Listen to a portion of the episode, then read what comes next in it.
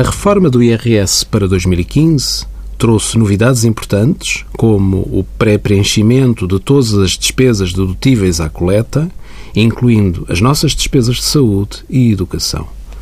Como muitos dos agentes económicos na área da saúde e na área da educação não emitem fatura, porque estão dispensados, colocava-se a questão de como comunicar via e-fatura. Foi disponibilizado este mês de outubro o formato do ficheiro para a entrega dos modelos 45, despesas de saúde, 46, despesas de formação e educação e modelo 47, encargos congelares.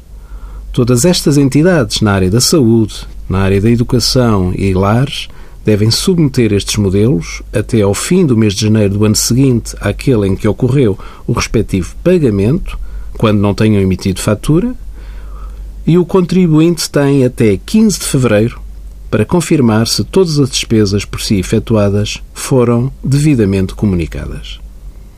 Envie as suas dúvidas para conselhofiscal.tsf.occ.pt.